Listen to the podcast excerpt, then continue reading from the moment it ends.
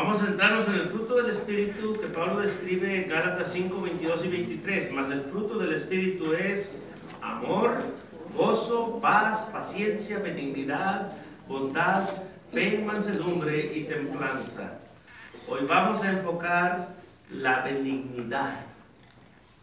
En agosto de 1998, cuando George Bush aceptó la nominación republicana para presidente, dijo algo muy notable.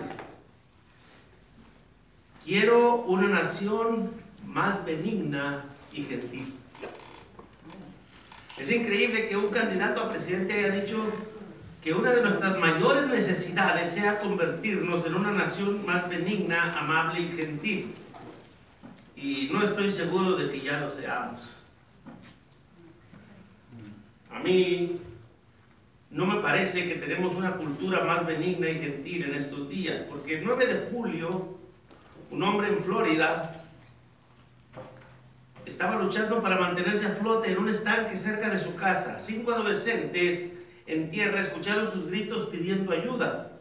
Y en lugar de llamar a la policía o al departamento de bomberos o tratar de salvarlo ellos mismos, grabaron un video de dos minutos cuando, y burlándose de él mientras se moría ahogado. Esto nos dice que sí, sí, necesitamos una cultura más benigna y gentil. Y también necesitamos más iglesias que estén, que sean benignas y gentiles. A veces las personas religiosas buenas, decimos que pueden ser indiferentes y desagradables. Pero por el cuento que van a la iglesia que siempre están en la iglesia que siempre están leyendo la Biblia, pero no cambian internamente. Tenemos que tener cuidado con eso nosotros también, hermanos. Tenemos que tener mucho cuidado de aparentar. Jesucristo tenía una palabra que le gustaba usar mucho, hipócrita. Y Dios quiera que no se nos aplique a nosotros, porque entonces sí. Estoy de acuerdo con la niña que oró durante su oración a la hora de acostarse pidiéndole a Dios, por favor Dios, haz a todas las personas malas buenas y haz a las personas buenas benignas.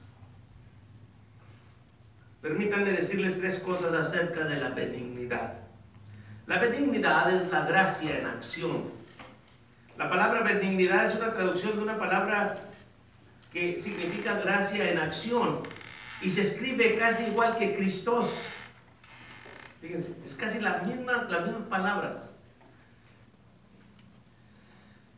Pablo utiliza la misma palabra en Efesios 4:32 cuando dice, antes sed benignos unos con otros. Y si le preguntáramos cómo, dice enseguida, perdonándonos unos a otros, como también Dios nos perdonó Cristo. La Biblia enseña que Dios nos trata a nosotros amorosa y amablemente. Él ha demostrado su benignidad para con nosotros al enviar a Jesús a morir en lugar nuestro. Cuando decía el hermano molido fue por nuestras rebeliones. Al, al, al, estar moliendo el pan en mis muelas, pensé en eso. En Getsemaní, donde el Señor fue aplastado, donde Dios, Getsemaní quiere decir prensa. Ahí aplastó Dios su más preciosa joya. Y luego me acordé de Abel, de la sangre de Abel que la tierra bebió. Hermanos, es muy importante que consideremos con una mezcla de sentimientos cuando tomamos la cena. Tristeza porque murió y gozo porque con eso nos salvó. Él es benigno para con nosotros, ha demostrado su benignidad. Y a veces la gente me dice, yo no creo en Dios. Y lo que le digo, bueno, platíqueme, dígame de ese Dios en que usted no cree. Se suele hablar de un Dios enojado, un Dios vengativo, quien ha fallado en sanar a un miembro de la familia o que no evitó alguna tragedia. Y mi respuesta es, yo tampoco creo en un Dios así. Yo creo en un Dios que es benigno, amoroso y misericordioso. Alguien dijo una vez que la benignidad es el amor con su ropa de trabajo. Es el amor en acción. Es cuando demuestras que amas. O la benignidad es el amor con piel. Hermanos, a Dios nadie le vio jamás. El unigénito que está en el seno del Padre, Él le ha dado a conocer. Pero Dios, Dios con piel, hermano, son los cristianos. Cristianos, porque Dios está en ellos, el Espíritu de Dios está en ellos. Nos ha dado su naturaleza divina. Y Dios debe vivir en nosotros, es Dios con piel. Dios quiere mostrarse a la gente en nosotros. Jesucristo quiere usar su iglesia, quiere usar su cuerpo para hacer, como dice Hechos 10:38, anduvo haciendo bienes. Dios con piel, hermanos. La gente quiere ver a Dios. Y los únicos que va a verlo es en nosotros, si es que Dios está en nosotros. Dice Pablo a los Efesios, Cristo en vosotros la esperanza de gloria. Ah, el trabajo práctico de la benignidad y la compasión es el amor, de, el, el amor en las vidas de los demás. Y la benignidad, hermanos, es el acto de hacer algo que demuestre el amor, especialmente a la gente difícil, a la gente que los demás no quieren, a la gente que los demás desprecian, a la gente que los demás los mira como basura. Por supuesto, la máxima expresión del amor es Dios, de Dios es Jesús. Y vemos a Jesús demostrando la benignidad y la gracia a través de todo su ministerio. Por ejemplo, en Lucas 8:40 hay una historia de cómo Jesús estaba tratando de llegar a la casa de un hombre, porque su hija se estaba muriendo. Y mientras estaba navegando por el medio de una gran multitud de personas, una, mejor, una mujer desesperadamente enferma tocó el borde de su manto. Jesús se detuvo y dijo, ¿quién me ha tocado? Pedro dijo, maestro, la multitud te aprieta y dices, ¿quién es el que me ha tocado? Jesús dijo, alguien me ha tocado, porque yo he conocido o yo he sentido que ha salido poder de mí. Esta mujer había estado sufriendo con una hemorragia, un problema de flujo de sangre durante 12 años. Y a causa de esto era una persona marginada, social y religiosamente. Podríamos llamarla en estos días intocable. Y sin embargo Jesús se detuvo y le dio todo. Le dio su tiempo, le dio su atención, le dio sanidad. Jesús le dijo, hija, tu fe te ha salvado, ve en paz. Después de eso pasó a resucitar a la hija de Jairo de entre los muertos. El punto es que nosotros, hermanos, cada día nos encontramos con personas que se meten en nuestra agenda, personas que no teníamos planeado que íbamos a encontrarnos ese día, personas que no esperábamos que se les fuera ofrecer algo, porque nosotros ya teníamos nuestro día planeado. Y esas personas, hermanos, que vienen a meterse en nuestras vidas, hay que recibirlos y hay que ayudarlos de la manera que podamos, porque van a interrumpirnos mientras vayamos de un camino a otro. Hay que hacer tiempo para ellos. Hay que conocer qué es lo urgente y qué es lo importante. Nosotros casi siempre hacemos caso omiso de ese tipo de gente, pero Jesús no, hermanos. Jesús paraba y los atendía. Él les mostró benignidad, gracia, y cuando Jesús vive en nosotros, vamos a mostrar la misma benignidad y la gracia a la gente. Porque la benignidad es la gracia en acción, especialmente otra vez en la gente difícil. En segundo lugar, la benignidad es la respuesta del discípulo frente a sus enemigos. Lucas, Lucas 6, del 27 al 36, dice así, pero a vosotros los que oís, o sea, los que me escuchan, los que me están atendiendo, los que están oyendo lo que digo, dice el Señor. Os digo, amad a vuestros enemigos, haced el bien a los que os aborrecen, bendecid a los que os maldicen y orad por los que os calumnian. Al que te llene una mejilla, preséntale también la otra, y al que te quite la capa, ni aun la túnica le niegues. A cualquiera que te pida, dale. Y al que tome lo que es tuyo, no pidas que te lo devuelva. Y como queréis, como queréis que hagan los hombres con vosotros, así también haced vosotros con ellos. Porque si amáis a los que os aman, ¿qué méritos tenéis? Porque también los pecadores aman a los que los aman. Y si hacéis bien a los que os hacen bien, ¿qué mérito tenéis? Porque también los pecadores hacen lo mismo. Y si prestáis a aquellos de quienes esperáis recibir, recibir, ¿qué mérito tenéis? Porque también los pecadores prestan a los pecadores para recibir otro tanto. Amad pues a vuestros enemigos y haced bien y prestad, no esperando de ello nada, y será vuestro galardón grande y seréis hijos del Altísimo, porque Él, noten esto, es benigno para con los ingratos y malos. Sed pues vosotros misericordiosos, como también vuestro Padre es misericordioso. El llamado al discípulo, hermano, el llamado a nosotros, los que decimos somos seguidores de Cristo, somos aprendices de Cristo, queremos imitar a Cristo. El llamado para nosotros es expresar la benignidad mucho más allá de cómo lo hacemos con nuestra propia familia en Cristo, incluso a nuestros enemigos, a las personas que nos aborrecen, que hablan mal de nosotros, que nos aborrecen y nos odian. Porque Jesús dice, si amáis a los que os aman, ¿qué mérito tenéis? ¿Eres amable? Pero esa no es la verdadera benignidad. En cuanto a nuestra, nuestra venida a los extraños o a quienes te han maltratado o a aquellos que no tienen ninguna posibilidad de reembolsar tu benignidad, ese es el verdadero fruto de benignidad.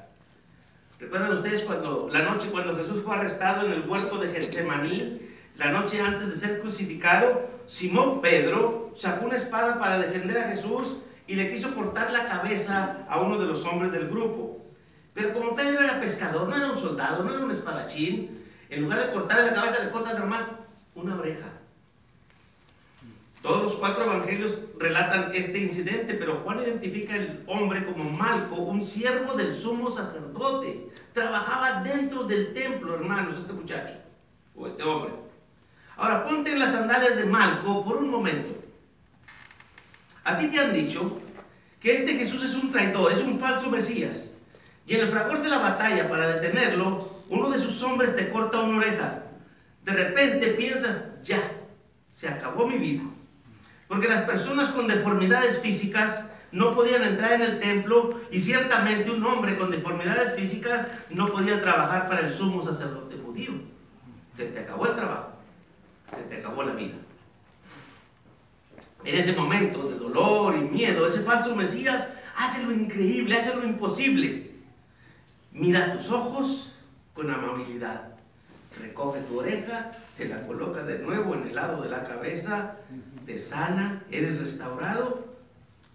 Eso, hermanos, es un acto de benignidad hacia el enemigo. Amén.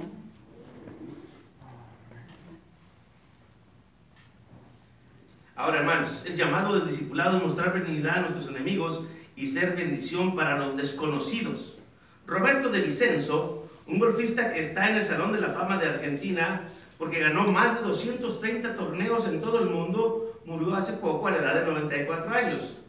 Y lo que probablemente lo hizo más conocido fue firmar un conteo incorrecto en el Masters del 68, que le hizo perder.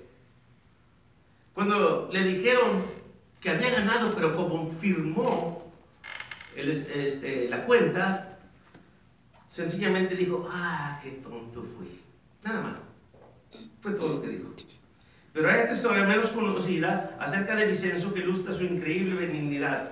En 1957 ganó un torneo y después de habérsele pagado 5 mil dólares en ese tiempo, un, un montón de dinero, cuando caminaba hacia el estacionamiento por su coche, se le acercó una mujer y le dijo que su hijo estaba a punto de morir en un hospital y necesitaba algún tipo de tratamiento que ella no tenía o no podía permitirse el lujo de pagar. Roberto actuó benignamente hacia ella, firmando y entregándole el cheque ahí mismo en el estacionamiento.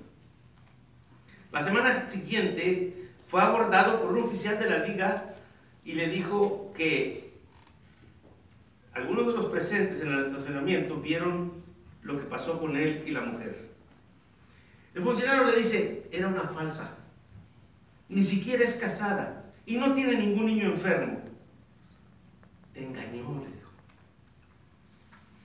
Roberto le preguntó, ¿quiere decir que no hay ningún niño que está a punto de morir? El funcionario dijo, correcto. De Vincio sonrió, de Vicencio sonrió y dijo, es la mejor noticia que he oído en esta semana. Que un niño no está a punto de morir, que un niño que me habían dicho que estaba a punto de morir, no está a punto de morir. La mayoría de nosotros diría que fue un. Pero yo me pregunto, y quiero que usted también lo haga, ¿será eso lo que Dios vio en él? ¿Será eso lo que Dios pensó de él? Saben que nosotros, ninguno de nosotros merecemos la benignidad de Dios. En Lucas 6, 35 y 36 dice, amad pues a vuestros enemigos y haced bien y prestad, no esperando de ello nada, y será vuestro galardón grande y seréis hijos del Altísimo, porque Él es benigno para con los ingratos y malos. Sed pues misericordiosos, como también vuestro Padre es misericordioso. Él no se lamentó que lo habían engañado, él estaba contento que no había un niño que estaba muriendo. ¿Qué hubiéramos dicho nosotros? La hubiéramos buscado y va a ver. No se la va a acabar.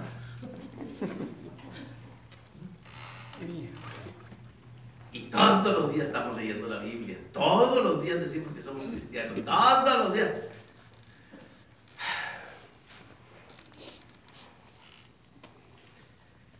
Booker T. Washington fue el primer presidente del Instituto Tuskegee en Alabama. Se enfrentó a un increíble odio y abusos al trabajar para educar a los afroamericanos durante la época de las leyes Jim Crow, Jim Crow en el sur, un juez que limitaba los derechos a la gente de color. Pero gracias a todo ello, Booker dejó demostrada la benignidad de Cristo a sus enemigos y escribió una vez, no voy a permitir que ningún hombre me rebaje por odiarle. La única manera en que puedo destruir a mi enemigo es hacerle mi amigo. La amabilidad, hermanos, es la respuesta del discípulo para sus enemigos. Y por último, la benignidad es cómo debemos nosotros mostrar a Jesús a toda la gente. Segunda de Timoteo 2, 22 al 26 dice, huye también de las pasiones juveniles y sigue la justicia, la fe, el amor y la paz con los que de corazón limpio invocan al Señor pero desecha las cuestiones necias e insensatas, sabiendo que engendran contiendas. Porque el siervo del Señor no debe ser contencioso, sino amable para con todos, apto para enseñar, sufrido. Que con mansedumbre corrija a los que se oponen, por si quizá Dios les conceda que se arrepientan para conocer la verdad y escapen del lazo del diablo en que están cautivos a voluntad de Dios benignidad a los demás, hermanos, nos da un potencial moral para compartir a Jesús con otras personas. El portarnos con benignidad hacia ellos va a abrir el corazón para que sembremos la semilla del Evangelio. Nos va a dar oportunidad de que les hablemos de Dios. Porque dicen, estas personas sí están haciendo lo que dice Dios. Te hacen confianza, te abren las puertas de su casa.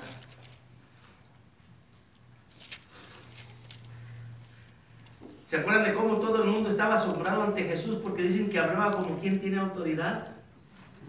Yo creo que eso significa que era, que no, no, significa que era un buen orador o que demandaba respeto por su rango. No le andaba diciendo, vale que me respete porque yo soy el Hijo de Dios. Yo soy el Mesías, ustedes tienen que hacer lo que yo diga. No. Creo que él tenía autoridad, ¿saben por qué? Porque servía a la gente y les cuidaba y les aceptaba. En Lucas 19, Lucas relata la historia cuando Jesús se reúne con Saqueo. Saqueo era un padre, hermanos. Era considerado traidor porque cobraba impuestos para el gobierno romano. Y además de eso era un tramposo y todo el mundo lo sabía. Él mismo dice, si alguien era defraudado, porque sabía bien que, que sí lo hacía. Cuando Jesús llegó a Jericó, Saqueo trepó a un árbol para verlo. Jesús lo vio y podría haberle dicho, Saqueo, eres un pecador empedernido, arrepiéntete, ¿sabes qué? Te voy a mandar al infierno. No hizo eso, hermanos. Jesús no hace eso. Porque Jesús no vino al mundo para condenar a los pecadores, vino al mundo para amar y salvar a los pecadores. Y dijo a Saqueo, Saqueo, quiero pasar esta noche en tu casa. Me voy a quedar contigo, quiero conocerte. Y Saqueo fue salvo, hermanos. Su benignidad, la gracia en acción, dio a Jesús el potencial moral para ser escuchado. Y es lo mismo con nosotros. Para la mayoría de los cristianos el evangelizar es muy parecido a ir al dentista. Nadie realmente disfruta haciéndolo, pero se debe hacer de vez en cuando. Pero cualquiera puede hacer simple actos de benignidad. La gente no necesariamente recuerda lo que se le dice del amor de Dios, pero nunca olvidan cuando han experimentado el amor de Dios. Hay un dicho en inglés que en español diría, a ellos no les importa cuánto sabes hasta que no sepan cuánto te importa. Mientras no sepan cuánto te importa, no les importa qué tanto sepas de Dios. Primero demuéstrales que te importa.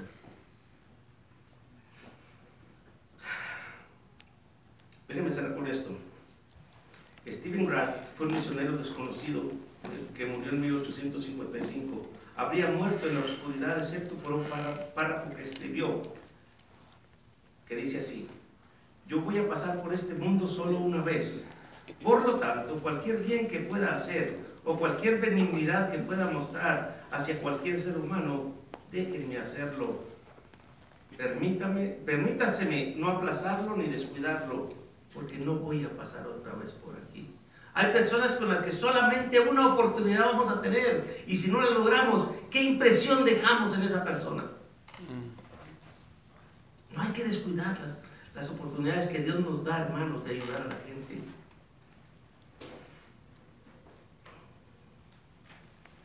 Vamos a mostrar amabilidad porque Jesús vive en nosotros y Él es benigno. El objetivo, hermanos, de esta semana que viene o que empezamos hoy es dejar a Jesús mostrar su benignidad a través de nosotros. Y tal vez se preguntarán, ¿cómo podemos mostrar más benignidad?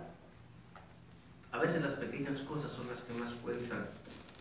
Si tratamos de manifestar más misericordia a los demás, poco a poco veremos un cambio completo en nuestra actitud y va a ser más llena todavía de benignidad.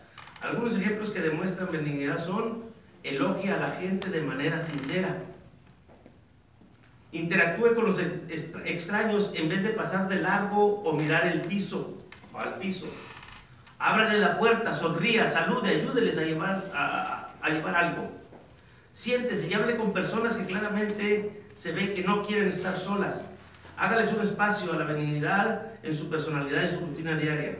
Esto puede implicar cambios en sus rutinas, como les decía al principio, dedicarles más tiempo a los demás y desarrollar una actitud de servicio. Usted no va a cambiar de la noche a la mañana, pero entre más piense en manifestar benignidad, su vida diaria estará más influenciada por ese pensamiento. No desaproveche esta semana las oportunidades para manifestar su benignidad. Diariamente se presentan. Si usted está preparado para ellas, entonces va a aprovecharlas todas. Si pierde alguna de ellas, entonces haga el esfuerzo para manifestarla en la próxima oportunidad que se le presente. Debemos desarrollar el mismo amor y la benignidad que Dios tiene para con nosotros. Ahora, si usted quiere venir a ser partícipe de la benignidad de nuestro Señor Jesucristo, le invitamos a confesarlo delante de la gente y que arrepentido de sus pecados descienda a las aguas del bautismo para el perdón de pecados y recibir el don del Espíritu Santo y ser añadido a los discípulos del benigno Señor. Amén. De ese Señor que es bueno para con y que también quiere que nosotros lo seamos. Vamos a cantar el, himno 133 y la invitación es suya y muchas gracias por su atención y que el Señor les bendiga. Gracias.